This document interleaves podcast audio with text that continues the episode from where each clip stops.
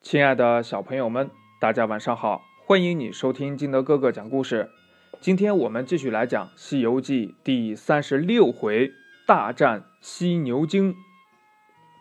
话说唐僧师徒离开玉华城，走了五六天的路程，远远的就看到前面有一座城池，又走过几条巷口，还没有到城里，忽然就见到路边上有一座山门。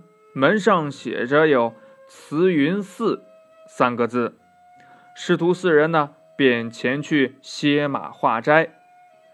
他们进了山门，只见殿宇庄严，香火鼎盛。寺内的僧人呢，把他们迎到方丈那里坐下。听说是东土大唐来的人物，一个个的呀争相上前观看他们的风采。唐僧就问呢。贵处是什么地名？众僧说呀：“啊，这里是天竺国外郡，叫金平府。”没多久呀，又送上斋来。师徒四人吃过斋，就要辞行。众僧热情的挽留说呀：“老师傅，再宽住一两天吧。今天是正月十三。”后天就是元宵佳节，各地方都会高张灯火，还有个金灯桥，是上古传留下来的，很值得一看哟。唐僧盛情难却，就答应了。到了正月十五元宵夜，众僧陪着师徒四人进城看灯，只见街市上亮起各种花灯。到处都是火树银花，流光溢彩。唐僧他们一一看过去，来到了金灯桥上，近前一看，原来是有三盏金灯。那灯呀，有缸那么大，上面罩着玲珑剔透的两层阁楼，都是细金丝儿编成的，里面托着。琉璃薄片金光闪闪，香油扑鼻。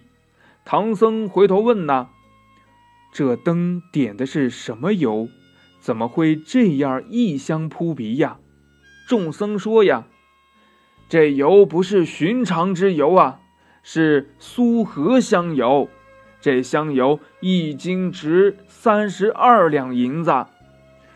三盏灯，每盏灯呀有五百斤。”三盏共一千五百斤，合计四万八千两银子，只能点三夜。悟空问呐：“哦，这么多油，三夜怎么点得完呢？”众僧说：“呀，啊，今夜佛爷现了身，灯油就没了。”八戒在旁边笑道：“哎，那想是佛爷。”把这油给收走了吧？众僧说呀：“正是如此。”满城的人都说了：“只要油干了，就是佛祖收了灯，这一年呀就会五谷丰登。”正说着呢，只听见半空中呼呼的风响，吓得那些看灯的人纷纷散去。那些和尚也立不住脚，说道。老师傅，回去吧，佛爷来看灯了。唐僧说：“呀，弟子是思佛念佛拜佛之人，如果真的有佛祖降临，正好拜一拜呀。”没多久，风中果然出现了三位佛身，慌得唐僧跑上桥顶，倒身下拜。悟空急忙扯起来说：“呀。”师傅，那是妖精！话还没有说完呢，就见灯光昏暗，呼的一声，妖精呀就把这唐僧给抱起，驾风而去了。悟空急忙架起筋斗云，跳在半空中，闻着那腥风之气，往这东北方向追赶。追到天亮，突然这风就停了，只见前面有一座大山，十分的险峻。悟空站在山崖上，四处的张望，只见西面山坡下有四个人赶着三只羊，齐声吆喝：“开泰！”悟空是火眼金睛呀，认得那是年月日时四只公曹，他们变化的。于是跳下山崖，喝道：“你们都藏头缩脑的往哪里走？”四只公曹慌忙现了本相，施礼道。大圣恕罪，我们怕大圣不识山林，特来传报啊！悟空道呀：“你们赶着三只羊，吆喝什么？”公曹说呀：“这叫三羊开泰，能破除你师傅的苦难。”悟空听了，转怒为喜。公曹告诉悟空：“这山呐。”叫青龙山，山中有个玄鹰洞，洞里住着三个千年的老妖：辟寒大王、辟暑大王、辟尘大王。这三个妖精自幼爱吃这苏合香油，修炼成精以后呀，每年假装佛像。哄这金平府的人供奉香油。今年见到你师傅是圣僧之身，就捉回洞里，要用香油煎着吃呢。悟空听了，急忙寻找洞府。只见那涧边石岩下有一座石屋，有两扇石门呢，半开半掩。门旁边石碑上写着“青龙山”。玄鹰洞六个字，悟空来到了洞口，大声的叫喊：“妖精，快送我师傅出来！”这小妖呢，慌忙进去禀报，三个老妖正在洞里洗刷唐僧呢。听到了报告，随即点起了一群山牛精、水牛精、黄牛精，各持兵器出门迎敌。悟空上前高声的叫道：“破贼怪！”认得俺老孙吗？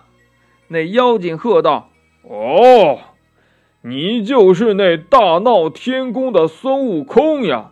真是闻名不如见面呐！呵呵，原来就是这么一个小猴子，还敢说大话呢！”悟空大怒呀，骂道：“你这偷灯油的贼，有嘴的妖精！”赶快还我师傅来！赶上前呀，抡起铁棒就打。那三个老妖呀，举三样兵器架住铁棒相迎。四人在山坳里大战了一百五十多个回合，不分胜负呀。眼看天色将晚，那辟尘大王摇动令旗，那会儿牛头精簇拥而上，围住悟空乱打。悟空见势不妙，纵起筋斗云，败阵而逃。那妖精也不追赶，率领牛头精回洞安排晚饭去了。悟空回到了慈云寺，把追赶妖精的事情告诉了八戒和沙僧。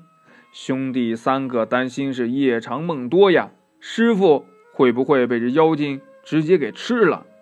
于是呀，他们连夜驾云。一起来到了青龙山玄阴洞口，八戒就要上前打门，悟空拦住说：“呀，八戒，先别惊动他们，等我进去探探情况再说。”悟空变成了一只萤火虫，飞进了洞里。只见那几只牛呀，横七竖八的睡倒在地上，一个个呼声如雷。悟空再飞到中厅，空无一人。不知道那三个妖精睡在哪里，他转到后房，突然就听见有哭声。原来呀，是唐僧被捆在这柱子上哭呢。悟空满心的欢喜，展翅飞到了师傅的面前。唐僧抹了一把眼泪，说：“呀呀，西方景象不同，怎么正月里就有萤火虫了？”悟空忍不住叫道：“师傅，是我。”唐僧大喜呀！这悟空使了一个解锁法，救出师傅就往外走。忽然就听到这妖王在中厅房里叫道：“哎，小的们，这会儿怎么不巡逻了？棒铃都不响了。”那会儿小妖听见叫唤，爬起来敲着棒铃儿，在洞里巡逻，正好撞见他们师徒二人。悟空掏出了金箍棒，这一棒子就打死两个，剩余的边跑边喊呀。大王不好啦！毛脸雷公嘴的和尚在咱家里边杀人啦！那三个妖王听见，一咕噜跳起来，大叫呀：“哎，捉住他！捉住他！”吓得唐僧手脚都软了。悟空呀，也顾不得师傅了，一路铁棒打出门去。三个妖王哈哈大笑，叫小的们。把前后洞门紧紧的关闭，不要喧哗。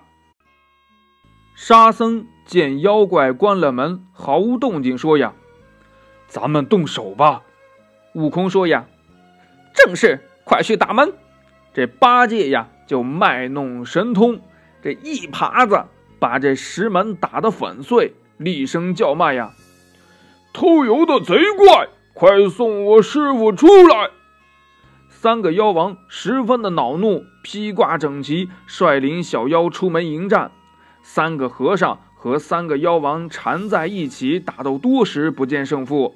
那屁寒大王大声的喊了一声：“小的们快上！”几个水牛精一起拥上前，把这八戒绊倒在地，拖进洞里给捆了。沙僧。见那群牛精声势浩大，虚晃一招就要逃走，被牛精们拉了一个趔趄，挣扎不起，也被捉去捆了。悟空孤掌难鸣呀，架起筋斗云脱身而去。悟空来到了西天门，正好遇见了太白金星，就把遇到三个妖精的事情说了一遍。太白金星笑道：“呀，啊。”大圣，那是三个犀牛精。若要捉拿他们，就请四目琴星去。悟空急忙来到了凌霄宝殿，向玉帝禀报事情的经过。玉帝就命令许天师和悟空去斗牛宫点四目琴星下界收降。